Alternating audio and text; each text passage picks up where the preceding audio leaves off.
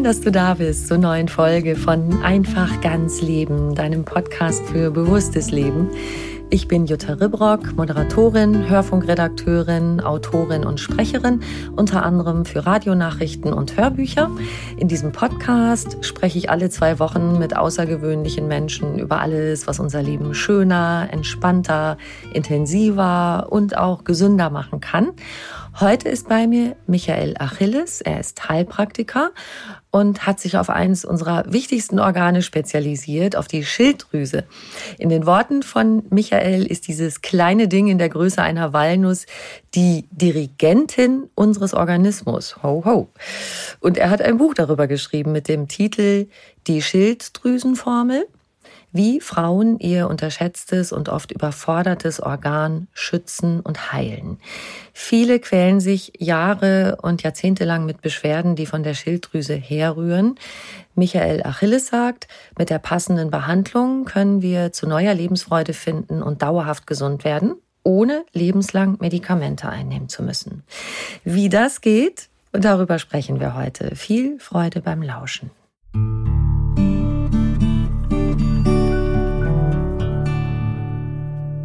Lieber Michael, schön, dass du da bist. Herzlich willkommen. Freut mich auch. Herzlich willkommen. Ich bin mal wieder total, als ich jetzt dein Buch gelesen habe, total fasziniert darüber, was für ein Wunderwerk unser Körper ist. Also wie alles Hand in Hand geht und aufeinander abgestimmt ist, wenn alles so funktioniert, wie es funktionieren soll. Und die Schilddrüse, sagst du, spielt eine ganz entscheidende Rolle. Du nennst sie die Dirigentin unseres Organismus. Welche Bedeutung hat die Schilddrüse in unserem Körper? In erster Linie würde ich sagen, es ist ähm, das Organ unserer energetischen Balance. Im Grunde alle Zellen unseres Körpers haben Rezeptoren für die Schilddrüsenhormone. Mhm. Das heißt, die Schilddrüse steuert den Stoffwechsel. Sie äh, und deswegen auch dieses Wort der Dirigentin. Mhm. Sie regt den Stoffwechsel an, äh, Verdauungsleistungen, kognitive Fähigkeiten. Letztlich deswegen die Dirigentin, weil sie der Taktgeber des Organismus ist. Die Schilddrüse ist das Leitorgan des Hormonsystems, ist, hat einen so einen sehr großen Einfluss oder steht eigentlich letztlich, ich würde es gar nicht so als einzelnes äh, Organ ähm, herausgreifen, sondern es ist eine sehr starke Interaktion, mhm. in denen die Hormone miteinander eben interagieren. Schilddrüse, insbesondere mit den Geschlechtsdrüsen, Progesteron, Estradiol, dann aber auch mit der Nebenniere, vor allem hier mit dem Cortisolspiegel. Mhm. Also die Nebenniere auch eben ein Stressorgan, was über den Cortisolspiegel die Verarbeitung von Stress reguliert unseres Körpers. Und hier steht die Schilddrüse letztlich in einem starken Zusammenhang, ist aber hier ja, die Taktgeberin unseres Organismus, das mhm. Leitorgan unseres Hormonsystems. Genau, da klingt das auch schon an, als du es gerade die anderen Drüsen, die da mitspielen, erwähnt hast, dass es um die Balance geht, die wohl ausgewogen sein muss. Ne? Richtig, genau. Ja. genau. Du hast ja ähm, das Thema Schilddrüse quasi von Kind an inhaliert. Dein Vater ähm, ist Allgemeinarzt und mhm. der führt auch bis heute eine Schilddrüsenpraxis, ja. Und da hast du als, als Junge schon so ein bisschen mitgewurstelt. Naja, richtig. Ich komme aus Oberammergau. Mein Vater ist Allgemeinmediziner, hatte dort sehr lange Zeit auch eine Hausarztpraxis. Und da hatte ich natürlich sehr, sehr früh schon Kontakt mit Patienten, mit Patientinnen und natürlich auch mit der Medizin. Und wie das halt früher auch beim so in einer hausärztlichen oder vielleicht auch dörflichen Praxis war, standen natürlich auch viele Patientinnen mal vor der Tür, die dann ein mhm. Rezept brauchten oder irgendwelche Verletzungen hatten. Und letztlich habe ich dann auch bei einer meiner ersten äh, Jobs war die Arbeit oder das äh, Mitarbeiten im Labor meines Vaters, weil früher mhm. äh, fanden Laboruntersuchungen ja noch äh, praxisintern statt. Es gab wenig externe Labors. Und so weiß ich von ganz früh, dass ich hier schon irgendwo mit involviert war in den Praxisalltag. Und äh, inzwischen hat sich mein Vater auch, obgleich Schulmediziner, durch einer, würde ich sagen, einer komplementärmedizinischen Therapie äh, verschrieben. Und zwar auch steht da die Schilddrüse im Zentrum der Therapie. Mhm. Und so hatte ich natürlich sehr, sehr früh Kontakt zur Schilddrüse, zur Medizin, insgesamt zum Hormonsystem und möglichen Therapien. Mhm. Ja. Dann bist du erst noch mal andere Wege gegangen als junger Mann. Bist du erst Richtung Literatur bist Autor geworden, Dozent an der Uni. Das würde ich gerne später auch nochmal mhm. ansprechen. Ich erwähne es nur hier am Anfang, weil es so eine Art Schlüsselerlebnis gab, das dich sozusagen zur Schilddrüse zurückgebracht hat. Da ging es um einen Studenten, der ja so rätselhafte Erschöpfung und Depressionen hatte, den du später wiedergesehen hast und wo sich dann auf wundersame Weise herausgestellt hat, dass das, was bei ihm los war, was mit der Schilddrüse zu tun hatte. Mhm. Kannst du uns das kurz erzählen? Ja, also das war äh, wirklich ein Fall, der mir äh, von einer ganz von einer ganz anderen Seite nochmal so die Schilddrüse, das Hormonsystem offenbarte. Und äh, das war ein Fall, als ich selber dann auch äh, Dozent an der, äh, an der Akademie war und dort ein Studierender, der dann sich so zum Sorgenkind entwickelte, weil man auch nicht genau wusste, was er hat. Depressiv, aber auch Gewichtszunahme, Trägheit. Und da war es dann so, das muss ich auch zugeben, da waren wir dann von äh, als Unterrichtende und auch äh, verantwortliche Dozierende für die Studierenden dann auch gewissermaßen froh, dass sich dann auch ein Psychiater darum kümmerte, mhm. weil wir auch nicht wussten, was können wir mit dem machen, weil man dann auch sehr schnell bei der Hand ist, naja, das ist jetzt auch nicht mehr unser Bereich, dass wir den da ständig motivieren. Wir können auch nicht alles machen. Und dann schreibt man solche Menschen auch schnell ab. Mhm. Ja, weil man sagt, naja, Depressionen und das ist dann auch anstrengend.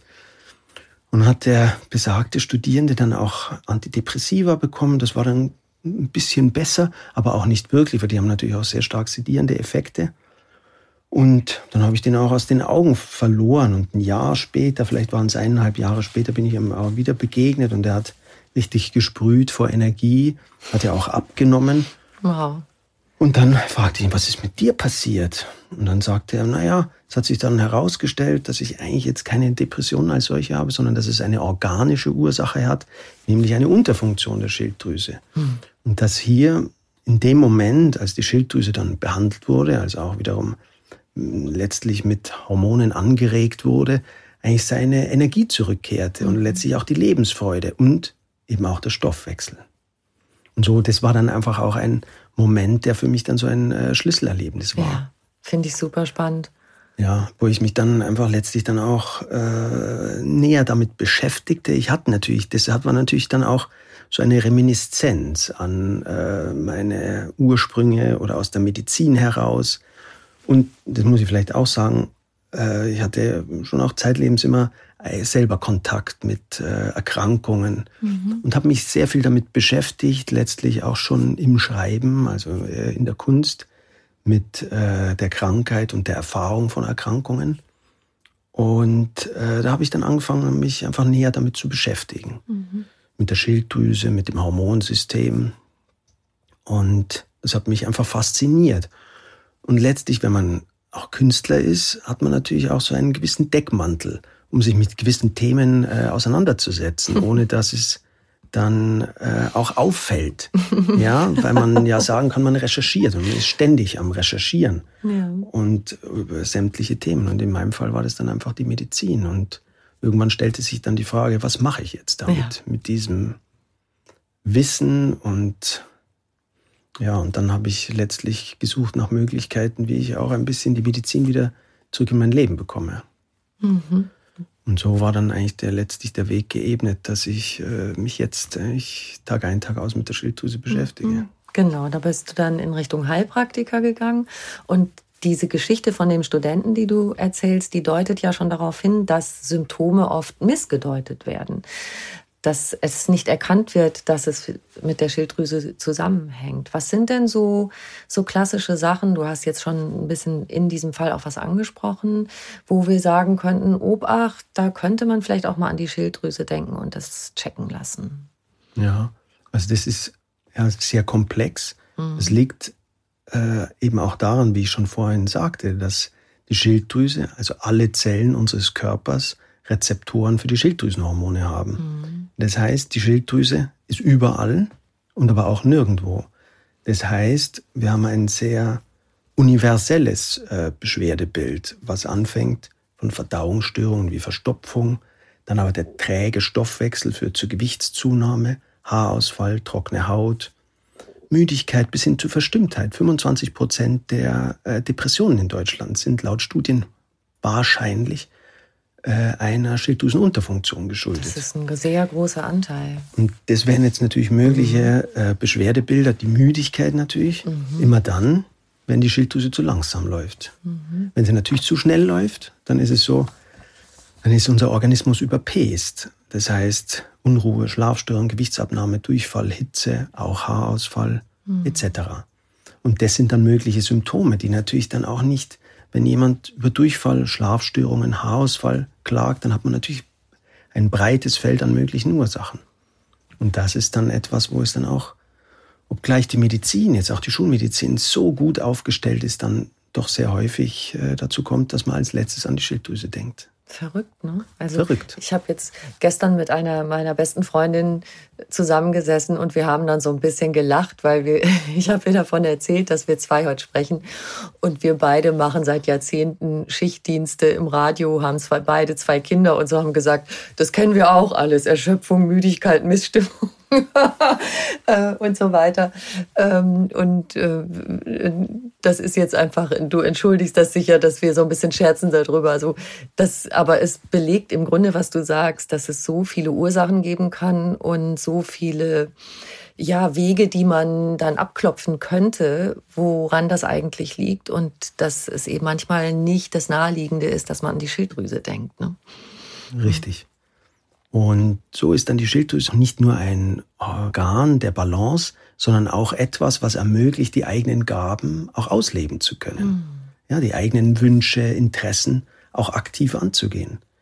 Und das ist natürlich dann schon etwas Tragisches. Wenn, wenn man, man so auch, ausgebremst ist. Wenn man ausgebremst ist und das mag dann auch zuweilen schon auch an einer relativ oberflächlichen Diagnostik liegen. Dann gibt es natürlich auch viele, die dann jetzt äh, zu uns in die Praxis kommen, wo man dann eigentlich sehr, sehr schnell feststellt, ja, das ist seit 20 Jahren entweder mhm. falsch eingestellte Schilddrüse oder gar nicht eingestellte Schilddrüse. Boah, das Und das ist natürlich dann etwas ja. schlimm, wenn ja. man so etwas feststellt. Ja. Ich habe auch mir hier aufgeschrieben, du hast es ein Beispiel äh, von einer Frau, die 20 Jahre lang unter Übergewicht, starker Müdigkeit und Konzentrationsschwächen litt. Und dann hat sich herausgestellt, dass bei der Blutuntersuchung nur ein bestimmter Wert untersucht wurde, aber nicht noch andere, die du wichtig findest. Das sind die Schilddrüsenhormone. Und hat dann 20 Jahre lang dieses Medikament L-Tyroxin genommen und das hat aber nicht geholfen. Mhm. Und das finde ich ähm, total spannend, eben auch in deinem Buch, diese, dieser Blick, dass du sagst, man muss im Grunde die ganzen Lebensumstände mit betrachten. Also so wie meine Freundin und ich mit diesen ganzen Schichtdiensten, der Rhythmus ist durcheinander, man hat die Doppelbelastung als Mutter und Berufstätige und so weiter. Das spielt eben alles mit rein, sowas, ne? Spielt alles mit rein. Ich würde sagen, das sind jetzt schon zwei Bereiche. Vielleicht das erste mit diesem Beispiel. Das habe ich jetzt im Buch da auch so herausgegriffen. Aber ja. ich würde jetzt sagen, wir haben jeden Tag vielleicht so 15 Patientinnen äh, ja. in der Praxis und jeden Tag ist so ein ähnliches oder ein Beispiel wie mhm. ähnliches, was ich da hervorgestellt habe, äh, dabei. Und es liegt sehr viel daran, dass, ähm, also wenn wir jetzt auf dieses Beispiel gehen, ja. da kam also eine Frau zu uns, die also sagte, ja, sie hat also eine Unterfunktion und aber sie geht also viel zum Arzt und der sagt einfach, ist alles okay, alles okay. Und dann ist etwas, was man auch mit einer gewissen Erfahrung dann lernt, dass die Blutwerte bringen einen auch erstmal nicht weiter, sondern zunächst mal das Beschwerdebild. Und man sieht dann häufig schon, wenn eine Patientin zur Tür reinkommt oder auf den ersten Eindruck, hm, das könnte eher eine Unterfunktion sein. Also ich sage jetzt mal hier diese Müdigkeit, die Erschöpfung, eine gewisse Trägheit. Ja, und wenn dann eine Patientin sagt, sie ist eigentlich gut eingestellt und weil die Blutwerte passen und das schon lange, dann kann man schon mal Zweifel haben, beziehungsweise dann stellt sich sehr schnell die Frage, was wird eigentlich untersucht? Und mhm. das ist häufig, so jetzt im schulmedizinischen Alltag, eben der TSH-Wert, also das Thyroid-stimulierende Hormon. Die Hypophyse misst im Blut die Schilddrüsenhormone FT3, FT4. Wenn die Hypophyse das Gefühl hat, die Schilddrüse macht zu wenig, produziert sie viel von diesem TSH.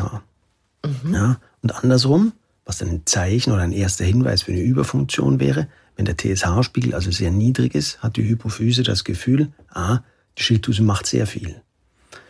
Und das, dieser TSH-Spiegel, ähm, das ist so der Standardwert in der Diagnostik.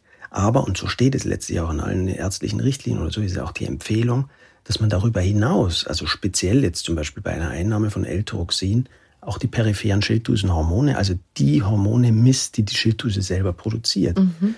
Und da stellt sich nämlich häufig heraus, jetzt nehmen wir wieder dieses Beispiel, dass hier der TSH-Spiegel ist normal, gibt also eine normale Funktion der Schilddrüse heraus. Blickt man dann genauer hin, dann sieht man, dass die peripheren Schilddrüsenhormone niedrig, niedrig normal sind. Das heißt, es kommt von diesem L-Tyroxin überhaupt gar nichts an im Körper. Hm. Was aber dann nicht auffällt, wenn nur dieser Standardwert äh, überprüft wird oder wenn in der Diagnostik auch gar nicht auf das Beschwerdebild einer Patientin eingegangen wird. Mhm. Und so ist es dann eben häufig so, wie bei dieser Patientin, die dann über 20 Jahre so 25, 30 Kilo zugenommen hat und Wahnsinn. eigentlich ein bisschen auch vom Leben ausgeschlossen war, also eigentlich nicht mehr an einem aktiven Leben teilnehmen konnte. Die kam tatsächlich mit einem Stock herein mit ihrer Tochter, aber gestützt. Eine Frau, ich habe es jetzt nicht mehr so genau im Kopf, aber ich denke so 65 Jahre alt. Mhm. Und die, als wir das dann feststellten, also ich bin wirklich, also das Labor, das Labor hat mich in diesem Fall auch wirklich angerufen und hat gefragt, ist das richtig? Weil es einfach nicht, eigentlich kaum im Leben vereinbar war, wie niedrig diese peripheren Schilddrüsenhormone war. Und jetzt inzwischen, das ist jetzt äh, ein Jahr her oder eineinhalb Jahre, also dann die Schilddrüse richtig eingestellt haben, eben nicht nur mit einem synthetischen äh, äh Schilddrüsenpräparat wie jetzt L-Tyroxin, was selber umgewandelt werden muss, sondern mit einem Anteil auch vom aktiven Schilddrüsenhormon T3 ist es einfach wie Tag und Nacht. Also da ist die ist alleine, die ist wieder voll aktiv ähm, und das ist natürlich auch ein ganz toller Moment, den man hat. Ja. Auf der anderen Seite ist es sehr tragisch, ne, weil ihr gehen einfach 20 Jahre ihres Lebens ein wenig verloren. Das ist eine sehr, sehr lange Zeit. Also wir halten hier fest, dieser, der, dieses klassische, der TSH-Wert wird überprüft. Das ist in der Regel nicht ausreichend. Man muss noch andere Parameter abklopfen. Auch für alle, die das vielleicht mal untersuchen lassen, dass sie im Grunde auch einfordern, können wir bitte noch andere Dinge mit betrachten. Richtig, auf jeden Fall. Mhm. Und will aber dennoch auch mal nochmal betonen, Blutwerte sind eins, mhm. ja, das Beschwerdebild ist aber ein anderes. Mhm. Also wenn ich einen Menschen habe, der energetisch nicht in der Balance ist, ja, obgleich er von mir aus eine hohe Dosierung einnimmt oder obgleich er von mir aus auch gute Schilddrüsenwerte hat, aber Müdigkeit, Gewichtszunahme, Verstimmtheit, Verstopfung weg, sollten immer den Verdacht wecken, dass hier etwas mit der Schilddrüse nicht stimmen könnte. Mhm. Weil wir haben eben auch viele Patientinnen, auch Patienten, aber es sind eben hauptsächlich Patientinnen, die schlechte Blutwerte haben, sich aber gut fühlen. Ja, das finde ich total ja? verrückt. Das hast du mehrfach erwähnt, auch, ja. auch im Buch. Kurzer Schlenker, weil du es gerade ja. angesprochen hast. Wieso ist das hauptsächlich so ein Frauenthema mit der Schilddrüse? Ich denke, das sind zwei Dinge. Also ich, ich bin natürlich auch keine repräsentative Instanz. Das heißt, ich sehe natürlich nur, dass ungefähr 95 Prozent der in meiner Praxis Patientinnen sind. Ich denke, das liegt ein zuweilen schon auch daran, dass Männer erst zum Arzt gehen, wenn sie eigentlich schon fast unter der Erde liegen. Mhm. Und hier Frauen sehr viel mehr äh, Wert auf Prävention liegen. Und äh, der, also das andere Argument, vielleicht auch das Hauptargument ist das, dass die Schilddrüse, wie ich schon vorhin mal sagte, sehr stark im Zusammenhang äh, agiert mit den Geschlechtsdrüsen. Mhm. Ja, das heißt, und bei Frauen ist es nun mal so, dass äh, Frauen äh, nicht nur einen monatlichen Zyklus haben, sondern sie, äh, so die Linearität des Heranwachsens ist da auch unterbrochen von der Schwangerschaft, ähm, Geburt, äh, besonders stressige Zeiten oder dann auch die Wechseljahre. Mhm. Das heißt, hier ähm, dieser unlineare Verlauf, die hormonellen Schwankungen führen eben auch dazu, dass die Schilddrüse sehr viel stärker beansprucht wird in gewissen Zeiten ja. und manchmal auch nicht. Also hormonell ist bei uns mehr los auf jeden als Fall. bei den Männern. Das ja, ist nachvollziehbar. Mhm, genau. Und das ist ja letztlich auch so ein Hauptkriterium oder ein Hauptthema in diesem Buch, dass es sehr, oder meiner Meinung nach, sehr wichtig ist, die hormonellen Zyklen einer Frau in der Schilddrüsentherapie mit zu betrachten. Ja. Weil es einfach ein wesentlicher Unterschied ist, ob eine Frau in der Pubertät eine Schilddrüsenunterfunktion hat oder in den Wechseljahren. Mhm. Denn man muss es sich auch so vorstellen, dass die, äh, die Schilddrüse lebt in einem gewissen Ambiente. Das heißt, sie braucht gewisse Stoffe, um arbeiten zu können oder auch gewisse Lebensumstände. Und wenn wir jetzt mal dieses Beispiel aufgreifen, sehr häufig junge Frauen in der Pubertät, zum einen Eisenmangel, weil die Menstruation einsetzt. Mhm. Sehr häufig kommt es auch zu hormonellen Schwankungen, zuweilen zu einem Östrogenüberschuss. Oder sie nehmen auch die Pille. Mhm. Ja? Und dann haben äh, Mädchen wie Jungen in der Pubertät, Ernährungsumstellung, es kommt auch häufig zum Jodmangel. Das wären jetzt nur so drei Beispiele für Dinge, die die Schilddrüse beeinflussen. Mhm. Für die Thyroperoxidase, das ist der erste Stoffwechselprozess in der Schilddrüse, das ist die Verknüpfung von Jod und Tyrosin, braucht man als Enzym Eisen. Bei einem Eisenmangel kann es also gar nicht zu einer regelkonformen Hormonsynthese kommen. Aha. Die Folge ist also eine Unterfunktion. Ja. Gleichzeitig, jetzt äh, in puncto Östrogene, Östrogene haben Transportglobuline, die wiederum auf die Schilddrüsenhormone binden. Besteht nun eine Östrogendominanz, entweder durch Einnahme der Pille beispielsweise mhm. oder auch durch ein Ungleichgewicht äh, der Geschlechtshormone, bremst es die Schilddrüse. Oder natürlich auch Jod. Jedes Schilddrüsenhormon besteht hauptsächlich aus Jod besteht ein Jodmangel, kann es überhaupt gar nicht zur Produktion von Schilddrüsenhormonen mhm. kommen. Mhm. Und das wäre jetzt zum Beispiel so ein Beispiel, was wir relativ häufig in der Praxis haben. Mädchen, direkt 15, 16, 17 Jahre alt, die dann zu uns kommen, weil der besagte TSH-Wert erhöht ist und entweder schon äh, Schilddrüsenhormone einnehmen oder längere Zeit auch ein, also einnehmen sollen oder eingenommen haben. Und dann stellt man fest, indem man Diagnostik ein bisschen in die Tiefe geht, hm, da ist eigentlich ein Eisenmangel da. Mhm. Und dann ist es natürlich sinnvoll, gerade bei jungen Menschen, wenn wir einen Ultraschall haben, wir eine, eine homogene, gesunde Schilddrüse, hier einen Mangel auszugleichen.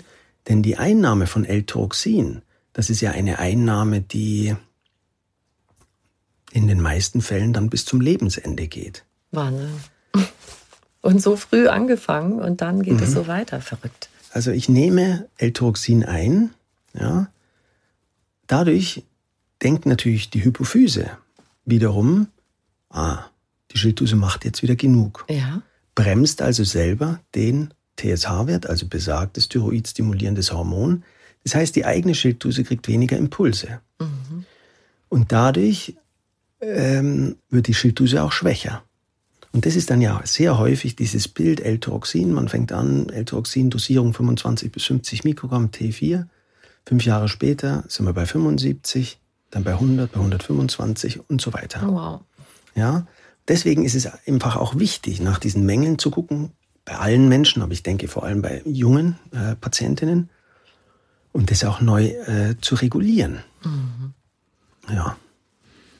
Das ist wirklich komplex. Lass uns doch äh, da mal drauf gucken, mhm. weil du ja eben eingangs, bevor wir diese Kurve gemacht haben, eben gesagt hast, dass viel mehr Parameter abgeklopft werden müssen als zum Beispiel diese Blutwerte.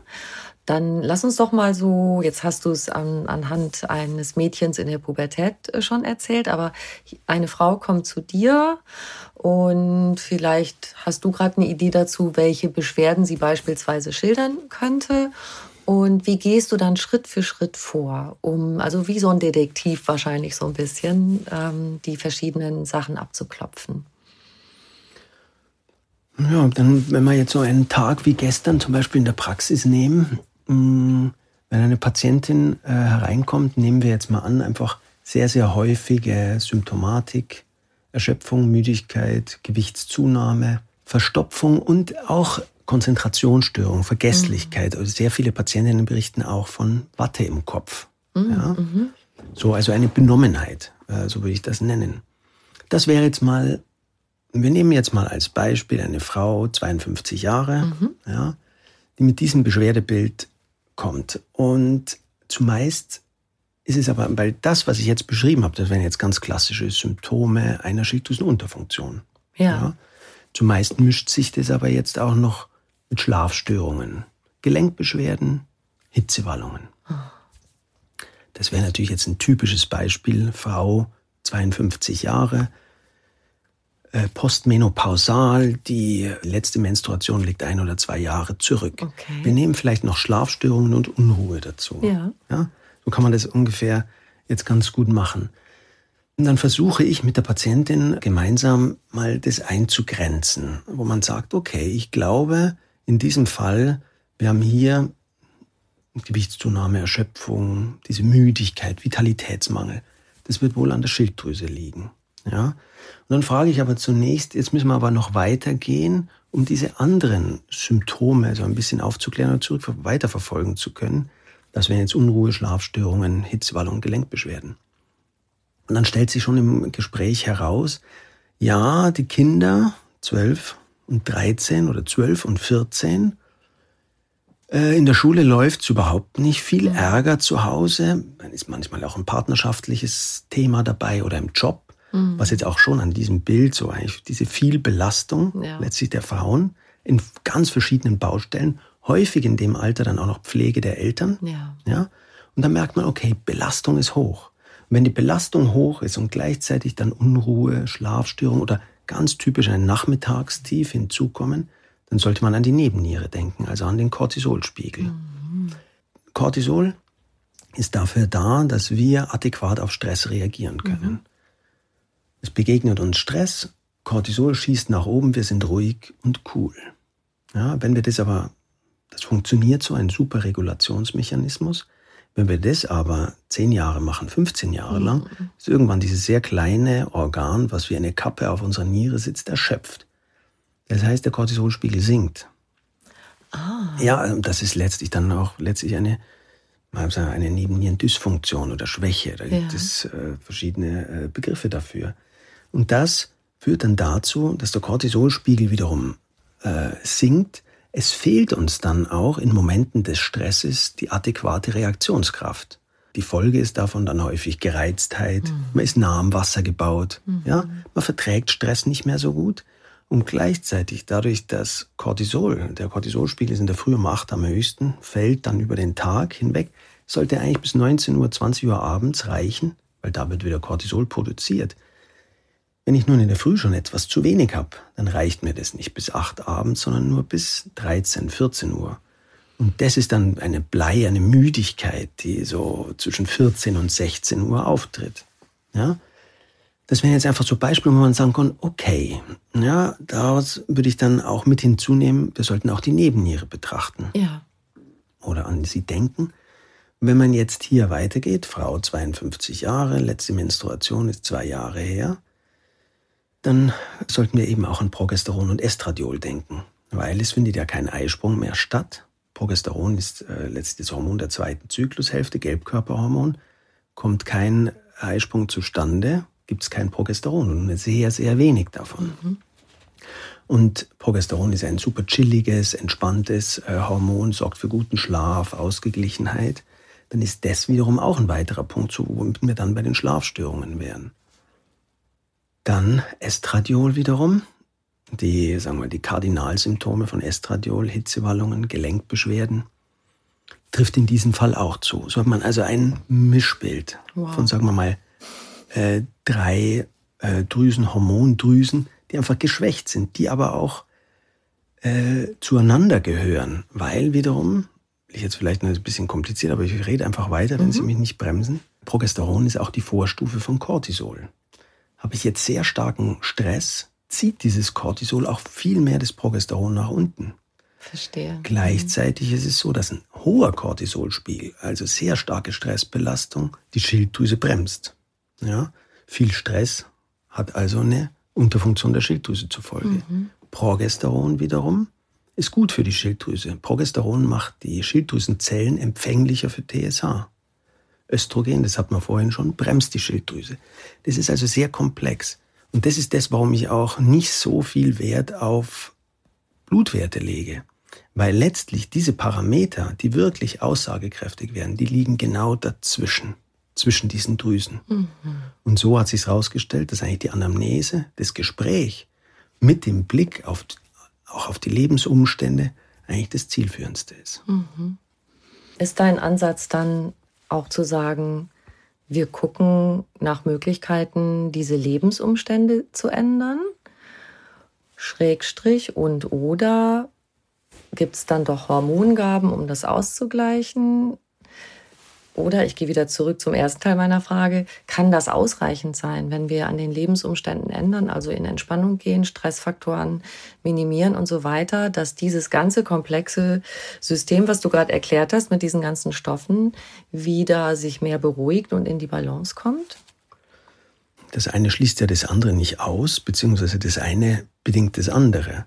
Ich würde das jetzt eher aufteilen, etwa eine kurzfristigere Therapie, weil meine Aufgabe ist es ja auch, jemanden zum Beispiel über die Schilddrüse auch kurzfristig wieder Kraft zu geben, mhm. um auch Probleme angehen zu können, zum Beispiel zu Hause. Aber das ist natürlich schon ein Teil der Therapie. Ich mhm. muss natürlich da selber ein bisschen aufpassen. Ich bin jetzt kein Paartherapeut oder äh, auch äh, Jobberater oder so etwas. Aber in den Gesprächen ist das natürlich schon etwas, was äh, eine große Rolle spielt. Mhm. Ganz speziell würde ich jetzt hier mal zum Beispiel das äh, eine autoimmunologische Entzündung der Schilddrüse Morbus Basedow herausnehmen. Das heißt eine Entzündung der Schilddrüse, die mit einer sehr starken Überfunktion einhergeht. Mhm. Und hier ist es bekannt, dass Morbus Basedow auftritt auf einer Grundlage von genetischer Disposition und gleichzeitig auslösender Faktor ist Stress. Und hier hatte ich das jetzt schon an ganz vielen Beispielen, dass Patientinnen kommen, ich denke jetzt mal an eine Frau, würde auch so sagen, zwischen 40 und 50, also 45, die also eine extreme Überfunktion haben. Und das ist ein großes Leidenspotenzial, weil wenn alle Zellen des Körpers einfach zu viel machen, ist es Stress pur mhm. und kommt nicht mehr zur Ruhe. Mhm. So ein Morbus Basedow treibt einen eigentlich vor sich her. Mhm. Man kann nicht schlafen, nimmt ab, hat Durchfall, Hitze, Unruhe. Und da ist es natürlich für mich wichtig, in erster Linie mal zu gucken. Das kann auch äh, bis hin zu einer lebensbedrohlichen Situation werden, mhm. die Schilddrüse zu bremsen. Ja, dass die Patientinnen auch wieder äh, zum Durchatmen kommen. Aber auf der anderen Seite, wenn das dann zwei, drei Termine lang, ja, wenn man auch sieht, okay, die Schilddrüse beruhigt sich, wir machen etwas gegen die Entzündung, bremsen das Hormonsystem, dann ist es schon auch wichtig, in Gesprächen herauszufinden, woher kommt das? Und da vielleicht dann auch diesen Hinweis in diese Richtung zu mhm. geben. Mhm. Und da hatten wir eigentlich schon ganz tolle äh, Momente in der Praxis. Was gibst du dann aber so, ich sag mal, medikamentös äh, erstmal zur, zur Beruhigung? Schulmedizinisch gibt es hier eigentlich zwei synthetische Schilddrüsenblocker, Carbamazepin, Thiamazol, Klassiker, die eigentlich auch jetzt bei starken Überfunktionen auch ein Segen sind, würde ich sagen, weil sie einfach sehr verlässlich, sehr schnell die Schilddrüse bremsen und Patientinnen wieder äh, zur Ruhe kommen lassen. Aber es sind auch äh, nicht zu unterschätzende Nebenwirkungen dabei, vor allem auf die Leber bezogen. So ist es so, dass man Carbimazol, Thiamazol eigentlich maximal eigentlich ein Jahr geben sollte. Und dann gibt es jetzt schulmedizinisch hier schon kaum mehr äh, Alternativen, sondern dann ist letztlich Radiotherapie oder die Resektion der Schilddrüse, also Operation der Schilddrüse eigentlich angesagt. Und das ist natürlich auch sehr schade, vor allem dann, wenn auch unser, unsere Lebensführung da mitverantwortlich mhm. ist dafür. Mhm. Und da gibt es jetzt, nennen wir das jetzt mal komplementärmedizinisch, einen ganz großartigen Reigen an Möglichkeiten.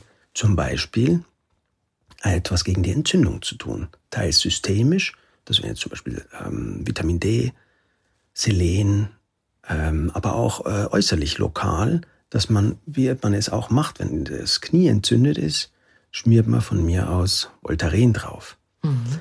Die Schilddrüse liegt direkt unter der Haut. Die kann man also auch von außen erreichen. Das heißt, man kann am Hals eine richtig, Creme anbringen. Mhm. Genau, ist richtig. Da habe ich auch äh, gemeinsam mit einer Apothekerin, die eigentlich direkt neben meiner Praxis auch äh, Cremes äh, entwickelt, die eigentlich ein guter Bestandteil so einer antientzündlichen Therapie sind. Man kann hier auch zu alten Hausmitteln greifen, zum Beispiel Quark. Quark kühlt und lindert Entzündungen. Das wären Quarkwickel. Gibt aber dann, sagen wir jetzt eher wiederum im äh, pharmakologischen Bereich, aber auch im pflanzlichen Bereich, Wolfstrappkraut, Lycobus, das ist ein natürlicher Schilddrüsenblocker, der hier so eingesetzt werden kann, der kann vielleicht so die Wirkung von Carbimazol 2,5 bis 5 Milligramm ganz gut äh, setzen. Dann gibt es auch ältere Präparate, die kaum mehr verbreitet sind, wie jetzt Diotyrosin äh, also, oder auch Thiocyanate, die man auch initiieren kann, um das sind körpereigene Stoffe, Mineralien, Aminosäuren, die man hier geben kann, um die Schilddrüse zu bremsen. Und gleichzeitig natürlich auch so ein bisschen daran arbeiten, die Lebensumstände zu verbessern. Speziell bei Morbus Basedorf eben auch, weil äh, sehr hoch, eine sehr hohe Rezidivrate ist. Das heißt, Was heißt das? Rezidivrate heißt, Morbus Base kommt dann auch wellenförmig. Der ah. kommt einfach heftig daher. Klingt dann, wenn man die richtige Therapie erwischt, nach drei, vier Monaten ab und dann ist Ruhe. Und dann kommt es aber wieder zu einem auslösenden Stressfaktor und plötzlich ist ah. die Entzündung wieder da. Das ist ja im Grunde, der, da im Hintergrund steht, dass äh, Morbus Basedorf, genauso wie eine Hashimoto-Thyreoiditis, Autoimmunerkrankungen sind. Mhm. Das heißt, das Immunsystem hält die Schilddrüse für, sagen wir mal, bösartig. Und dadurch hat man dann natürlich auch die Anlage, dass solche Entzündungen wieder aufstehen oder einfach auch persistieren, also weiter bestehen. Genau, der Körper produziert sozusagen Abwehrstoffe gegen die eigene Schilddrüse bei diesen Autoimmunerkrankungen, ne? Richtig, mhm. richtig. Mhm. Gut, das heißt also mit diesen verschiedenen Möglichkeiten, die du eben geschildert hast, könnte eben auch vermieden werden, dass die Schilddrüse entfernt wird, weil das, äh, wie du es eben gesagt hast, ja oft so am Ende der Skala noch das ist, was einzig übrig bleibt oder vielen Frauen empfohlen wird. Und da könnte es auch viel mehr Fälle geben, dass die Schilddrüse nicht operativ entfernt werden müsste. Genau so ist es. Mhm. Mhm. Also ja, das haben wir ja. äh, relativ häufig in der Praxis, ja. dass man das einfach vermeiden kann. Mhm. Und eben auch die Langzeiteinnahme von diesem Carbimazol oder Thiamazol oder von mir also auch kurzzeitige Einnahme einfach vermindern kann oder auch ganz verhindern kann. Mhm. Ja. Das Gegenbild zu dem Basedowschen äh, Syndrom ist das Hashimoto, was du gerade schon ähm, erwähnt hast, auch eine Autoimmunerkrankung, auch eine Entzündung, die dann zu einer Unterfunktion der Schilddrüse führt. Habe ich das richtig verstanden? Ja, ne? Ja, vollkommen. Gut, und das hört man ja auch oft. Das ist so ein Wort, das schwirrt so rum. Und kannst du uns das noch ganz kurz erläutern, Hashimoto? Ja, klar. Mhm. Also letztlich ist das ein bisschen das Gegenbild von mhm. Morbus Basedorf. Ist sehr heftige Entzündungsreaktion, nicht zu übersehen, also auch durch eine Schwellung, teilweise auch äußerlich zu sehen am Hals, durch die Hitze, durch die sehr schwere Symptomatik, zumeist eine Überfunktionssymptomatik. Die Hashimoto wiederum tritt schleichend auf. Mhm. Das ist ein ganz langsamer Entzündungsprozess, der dann dazu führt, dass eigentlich eine Hashimoto-Thyreoiditis sehr häufig erst nach 10, 15, 20 Jahren äh, diagnostiziert wird. Wahnsinn, oder nach so langer Zeit. Naja, oder auch ihre Folgen erkennbar ja. werden. Das ist das Gemeine dran, ne? weil ich habe jetzt gelernt aus deinem Buch, dass sich das sozusagen, dass sie schleichend die Schilddrüse degeneriert und wenn man es nicht früh genug merkt, dass es dann auch nicht mehr so heilbar ist in dem Sinne. Das ist richtig. Mhm. Also ähm, ganz klassisch äh, verläuft eine Hashimoto-Thyreoiditis in zwei Phasen. Eine akute, wo es auch zuweilen zu einer kurzzeitigen Überfunktion kommt. Das kann aber nur ein ganz kurzer Zeitraum sein oder dieser Zeitraum entfällt ganz. Und nach dieser Phase kommt es dann in einen chronischen Verlauf, wo einem durch eine bestehende Entzündung der Schilddrüse immer mehr Gewebe kaputt geht, was dann zur Folge hat, dass die Schilddrüsenhormon Dichte letztlich abnimmt und sich eine Unterfunktion entwickelt, die dann dazu, äh, dazu führt, dass unser Stoffwechsel langsamer läuft und Hypothyreote-Beschwerden eintreten. Und wenn man es frühzeitig erwischt oder wenn man, es muss nicht frühzeitig sein, letztlich die Entzündung kann zu jeder Zeit auftreten, aber wenn man also das in eine Hashimoto in dieser entzündlichen Phase erwischt, dann ist es natürlich vielversprechend, da dann auch etwas zu machen, dass man diesen entzündlichen Verfall aufhalten kann. Mhm. Und wie findet man das raus, dass man das hat? Das ist ja viel schwieriger, ne? das ja. zu merken. Das, ja, das ist ja liegt äh, in der Natur der Sache, dass man es dann so lange übersieht. Das ist richtig. Mhm. Also am häufigsten tritt eine Hashimoto-Thyreoiditis postpartal auf, also nach einer Entbindung. Mhm. Ja, das hängt auch wiederum mit dem Progesteronspiegel zusammen. Der Progesteronspiegel ist während der Schwangerschaft sehr hoch, fällt aber dann mit der Entbindung ab, wodurch sich auch die Wochenbettdepression erklärt. Und dadurch, dass Progesteron stark entzündungshemmend ist, ja, und es aber dann mit der Entbindung abfällt, ist die Phase nach äh, der Geburt auch natürlich eine Phase, wo hohe Stressbelastung ja. besteht und sehr viel Schlafmangel. Das eine Lebensphase, in der leicht eine Hashimoto-Thyreoiditis oder überhaupt eine autoimmunologische Entzündung entstehen kann. Und da in dieser Phase denkt natürlich auch kaum jemand an sich. Ja, weil man nur an das Neugeborene denkt. Genau. Aber in dieser Phase wäre es jetzt gerade da, wenn jetzt hier Unruhe, Schlafstörungen, Zittrigkeit, Gewichtsabnahme, Gewichtszunahme, beides kann sein, äh, entsteht, da wäre es natürlich dann auch eine Möglichkeit, mal hier an die Schilddrüse zu denken. Mhm. Oder sagen wir auch an die Blutwerte. Mhm. Und hier jetzt eben nicht nur an den TSH-Wert, sondern auch FT3, FT4 äh, mitzumachen. Weil dann kann man so eine äh, Schilddrüsenentzündung, wenn sie ja so frisch ist, eben dann auch regulieren. Und durch mhm. ähnliche antientzündliche Maßnahmen wie jetzt beim äh, Morbus Basedow auch wieder von der Entzündung befreien und damit auch bewahren. Mhm. Gibt es noch andere typische Lebensphasen, wo Hashimoto gerne mal sich entwickelt? Ja, letztlich Lebensphasen, die auch von sehr starker Stressbelastung okay. mhm. verbunden sind. Also ein, wenn ich jetzt mal so die Altersgruppen betrachte, die zu uns in die Praxis kommen, jetzt im äh, Zusammenhang mit Hashimoto, dann gibt es auch in der Pubertät oder hm, sagen wir postpubertär, würde ich jetzt mal sagen, so zwischen 14, 17, 18, auch Phasen, wo sich die Hormone neu regulieren, mhm. gleichzeitig erste Beziehungen, ja, also wo auch eine hohe emotionale Belastung ja. da ist. Ähm, andererseits dann um die Schwangerschaft herum, würde ich sagen, sehr mhm. häufig auch, was man weiß mir auch sehr viel in der Praxis haben, Kinderwunschpatientinnen, mhm. ja, wo auch dann Ausbildung ist gerade fertig, Frauen sind im Job, eine Partnerschaft ist da und gleichzeitig kommt der Kinderwunsch, der dann auch so ein bisschen ein neuralgisches Thema wird, wann soll ich schwanger werden? Soll ich überhaupt schwanger werden? Ja. Kann ich schwanger werden? Und das ist auch eine Phase, wo äh, eine Hashimoto häufiger auftritt. Dann eben postpartal, also auch letztlich in dieser Phase, mal direkt nach der Entbindung, aber dann natürlich auch in diesen Jahren danach, wo dann auch Wiedereinstieg in den Job da ja. ist. Immer Phasen, die mh, hm, unter hoher Belastung mhm. stehen.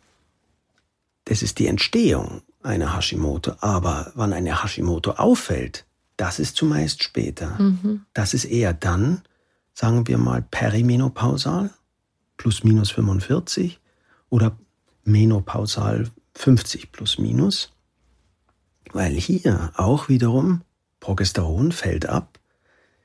Das heißt, eine, sagen wir mal, latent vorhandene Unterfunktion der Schilddrüse wird dann verstärkt und plötzlich kommt es hier zu Gewichtszunahme, Erschöpfung, Müdigkeit, die mhm. dann dazu führt, dass man zum Arzt geht, Blut abnimmt und siehe da, der TSH-Spiegel ist erhöht, FT3, FT4 erniedrigt oder zu niedrig.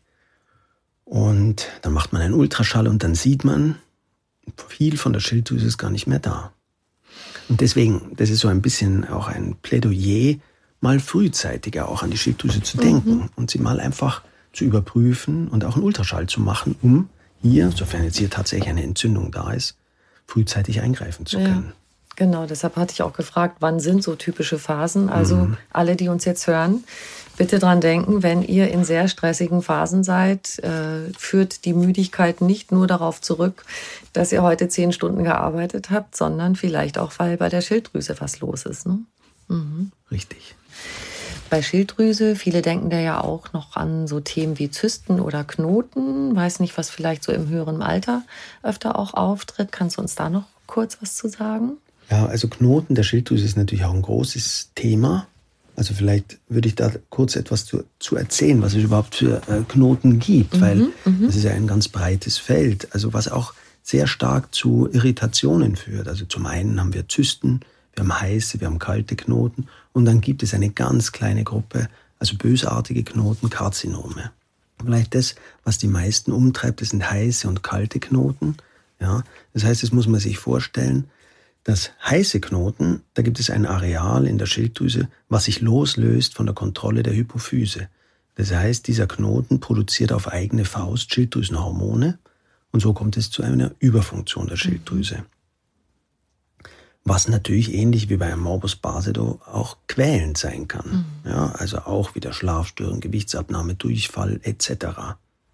Das Gute an diesen heißen Knoten ist, dass die immer gutartig sind oder so gut wie immer. Immer gibt es eigentlich in der Medizin nicht, aber man kann sich eigentlich in der Regel darauf verlassen, dass ein heißer Knoten gutartig ist. Und das ist dann auch das Gute in der Therapie. Wenn man einen heißen Knoten hat, dann ist er eigentlich nur behandlungsbedürftig, wenn man es nicht mehr aushält. Ja, okay. das heißt, auch wenn ich dann von mir aus einen erniedrigten oder zu niedrigen TSH-Spiegel habe, zumeist aber dann auch FT3, FT4 normal, dann brauche ich eigentlich beim heißen Knoten nichts machen, solange ich mich wohlfühle. Was zum Beispiel ja auch sehr häufig zu einer Operation kommt.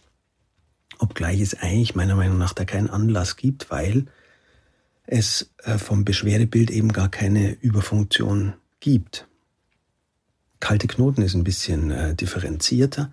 Dazu gehören auch Zysten, dazu gehören gutartige Adenome und auch eine kleine Gruppe eben von bösartigen Erkrankungen oder Karzinomen der Schilddrüse.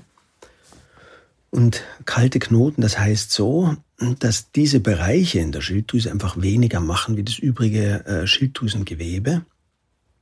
Und hier ist es so, dass es gibt Angaben von 90 Prozent, jetzt von neueren Untersuchungen eigentlich eher von 99 Prozent dieser äh, Knoten sind gutartig, nur ein Prozent bösartig. Mhm. Und äh, gerade diese sagen wir, diese Zahlen sollten auch ein bisschen zur Vorsicht mahnen, was die Therapie von Knoten äh, betrifft. Denn es kommt meiner Meinung nach auch sehr äh, viel zu häufig zu Operationen. Und das hat ja auch die Bertelsmann Stiftung 2019 untersucht, dass 90 Prozent der Schilddrüsenoperationen in Deutschland unnötig sind. Und das sind immerhin rund 70.000 Operationen. Krass.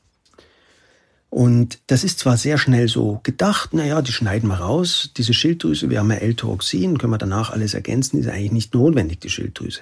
Und das ist einfach zu kurz gedacht. So eine Operation ist nicht nur ein Risiko, gerade jetzt so Stimmbänder. Mhm. Das geht. Aber vor allem das, was wir viel erleben in der Praxis, das sind einfach dann auch nach Operationen schon traumatisierte Patientinnen. Mhm. Ja, das ist erstens mal natürlich eine sehr empfindliche Region. Mhm.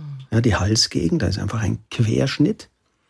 Und gleichzeitig fehlt einfach auch dieses Organ unserer energetischen Balance. Ja. Und es ist nicht so schnell äh, gemacht, dass man dann L-Toroxin 100 einwirft und alles ist gut, sondern es dauert lang und sehr häufig äh, kommt es auch nicht mehr so in diese Balance, die man vielleicht davor hatte. Und daher, das wäre echt ein Wunsch auch an die Schulmedizin, dass hier doch etwas mehr mit Maß und Feingefühl gearbeitet wird. Denn na klar, es, das Problem ist, dass man nie zu 100 Prozent sagen kann, ob ein Knoten gut oder bösartig ist. Das kann man erst, wenn man ihn rausschneidet.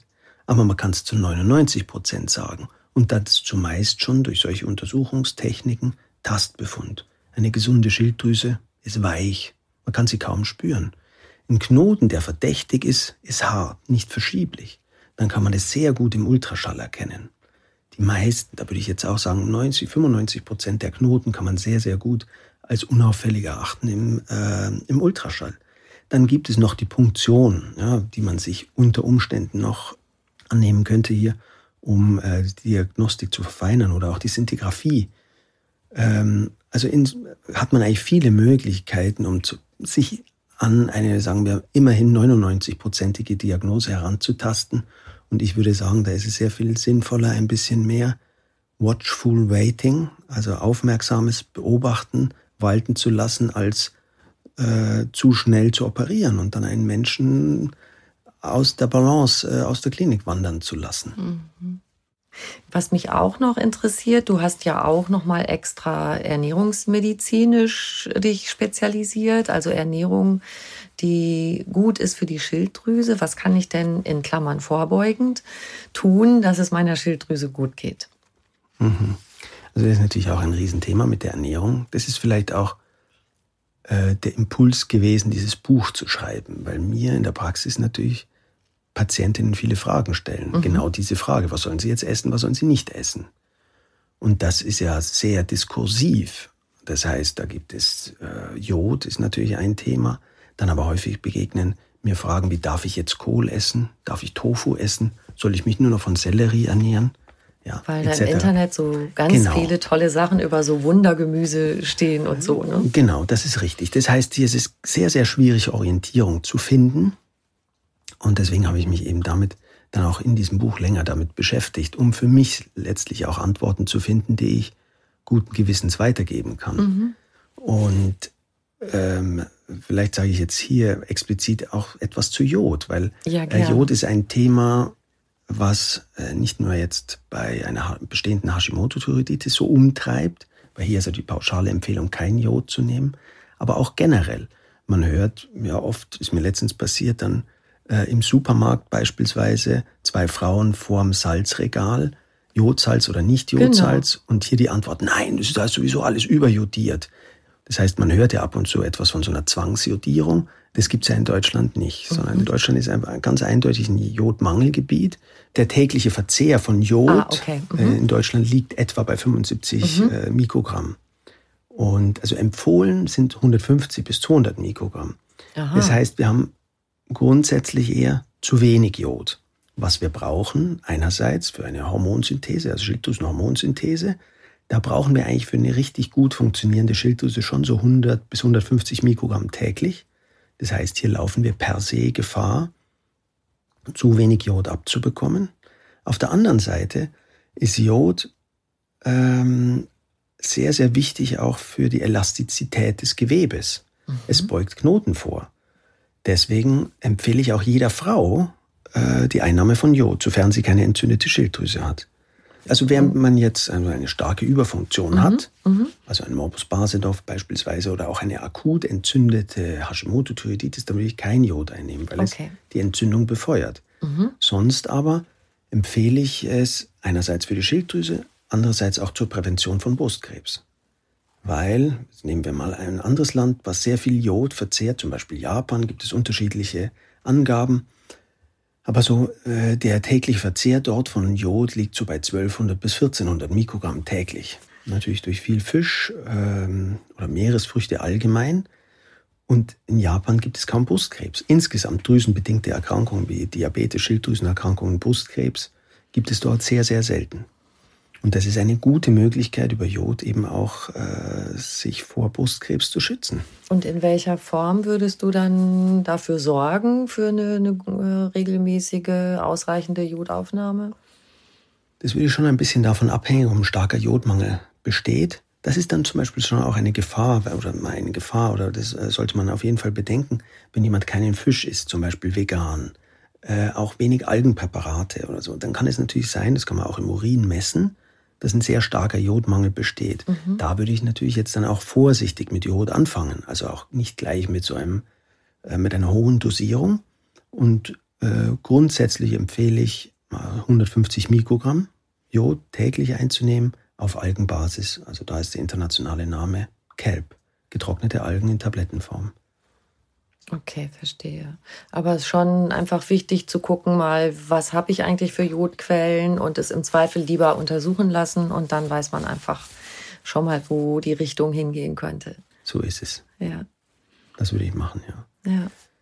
Das war jetzt natürlich ein Teil deiner Frage, glaube ich. Und mein, äh, der bezog sich ja jetzt darauf, wie soll man sich ernähren oder mhm, wie kann man die mhm. eigene Schilddrüse schützen oder ja. unterstützen durch eine gute Ernährung.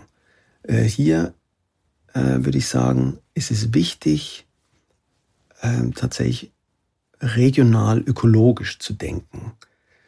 Insofern, natürlich sind Goji-Bären aus Südamerika oder so toll. Nur, mal jetzt ganz abgesehen von den gesellschaftlichen Folgen, die der übermäßige Anbau von Quinoa oder Goji-Bären dort hat, ähm, ist es so, dass diese Lebensmittel sehr weit angeliefert werden müssen. Genau. Das heißt, sie stoßen sehr viel Kerosin oder mhm. CO2, also Abgase aus. Und wir wissen, dass unsere Schilddrüse auf Schwermetalle geeicht ist. Mhm. Das heißt, sie nimmt nicht nur Jod auf, sondern alles, was es an Schwermetallen gibt. Arsen, Brom, Cadmium, Quecksilber etc. Das heißt, es ist dann auch ein bisschen zu kurz gedacht, so auf Superfood oder auf Lebensmittel von weit her zu setzen, sondern würde eher hier im regionalen äh, Bereich einkaufen, um Transportwege einzusparen. Mhm. Eine gute Jodversorgung, ich würde sagen, Jodversorgung ist einfach mm, die Grundvoraussetzung für eine gut funktionierende Schilddrüse und dann eine, wir, eine gute Basis an Mikronährstoffen. Ich würde jetzt auch hier, weil unser, letztlich unser äh, Organismus funktioniert ja wie ein Ökosystem. Es ist nicht wichtig, dass wir uns jetzt äh, täglich 500 Mikrogramm Selen einwerfen oder über 1000 äh, Milligramm Vitamin C, sondern dass wir eine gute Basis schaffen. Dass wir uns mit natürlichen, nährstoffreichen Lebensmitteln ernähren, um eine gute Basis zu schaffen. Also das würde ich sagen, das ist sehr viel wichtiger. Und dann ein weiteres Thema ist ja zum Beispiel Gluten. Ja? Mhm. Also Gluten, das ist ja auch so ein bisschen wie ein Mantra. Wenn man Hashimoto hat, sollte man kein Gluten zu sich nehmen. Kann ich jetzt so eigentlich nicht bestätigen. Ja? Spielt auch eine Rolle im Buch. Also das letztlich sind es auch Behauptungen. Also mhm. letztlich dahinter steckt, wenn man das ganz weiter verfolgt, eigentlich ein amerikanischer Blogger, der so ein bisschen selbsternannter Heiler ist und äh, äh, über einen Shop Nahrungsergänzungsmittel verkauft. Aha. Ja, woher das kommt. Was schon sein kann, ist, dass wenn man auf Gluten verzichtet, dass man sich wohler fühlt. Ja, weil man natürlich automatisch auch auf sehr viele Kohlenhydrate verzichtet. Mhm. Und dadurch hat man dann durchaus auch einen Gewinn vom Allgemeinwohlsein oder Allgemeinbefinden, dass es jetzt einen direkten Zusammenhang zwischen Schilddrüse und Glutenverzicht hat. Oder gibt es, glaube ich, nicht, oder das mhm. kann ich auch nicht sehen. Eher dann, wenn ein Zusammenspiel so zwischen einer Reizdarmsymptomatik, also Verdauungsbeschwerden besteht, und einer Hashimoto. Mhm. Und ansonsten würde ich, äh, glaube ich, kann ich einfach nur die Empfehlung geben, sich so zu ernähren, wie es gut tut und eben mhm. eher regional ökologisch. Bin ich ganz bei dir, bei dem regional ökologischen. Gehen wir noch mal kurz zum Schluss zurück zu der seelischen Ebene und dann kommen wir wieder an deine Leidenschaft Schreiben auch, mhm. weil du eben auch sagst, ja, durch das Schreiben, Niederschreiben von, ich weiß nicht, allen möglichen Gedanken oder Bewusstwerdungssachen, äh, dass das total helfen kann, dieses bewusste Schreiben. Und es knüpft auch an deine Vita an. Was gibt uns das Schreiben und äh, was gibt es dir persönlich? Ich sage das jetzt mal aus mir heraus, mhm. ja, weil mich das lange im Leben begleitete. Ich würde sagen, ich habe so mit 14, 15 angefangen, eigentlich auch in einer Phase, wo ich viel im Krankenhaus lag. Es ist einfach eine Möglichkeit, über das Schreiben in einen Dialog zu treten, in einen Dialog mit sich selber zu treten.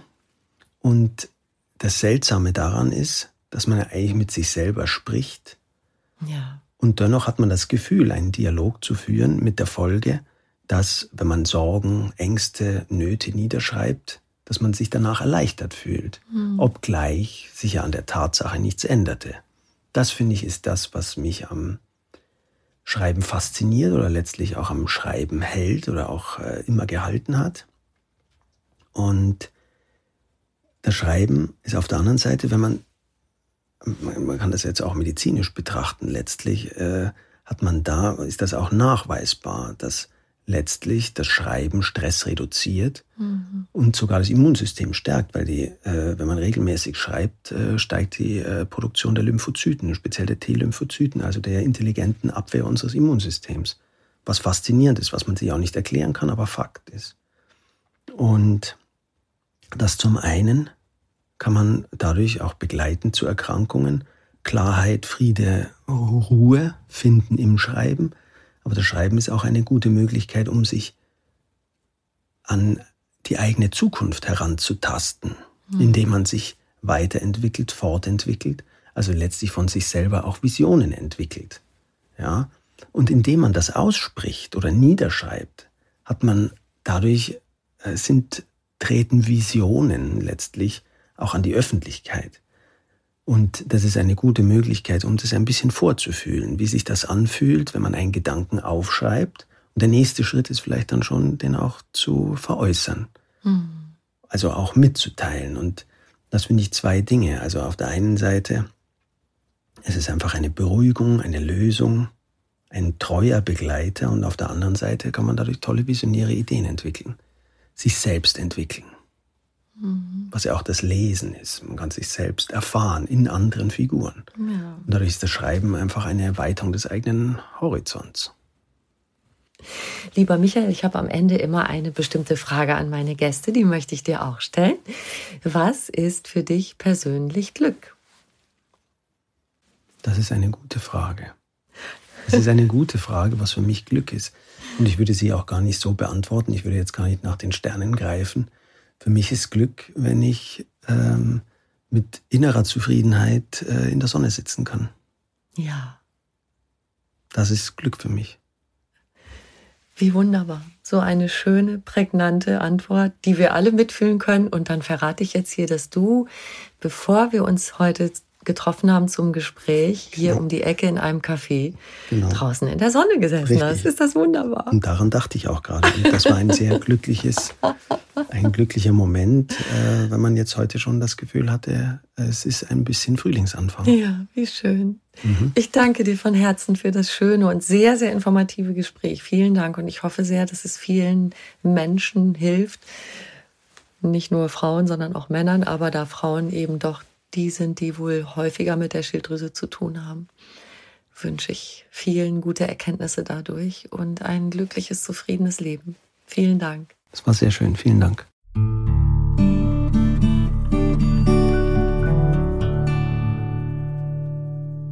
Wenn du mehr über Michael Achilles wissen möchtest, schau gern in die Show Notes zu dieser Folge. Da findest du auch einen Link zu seinem Buch.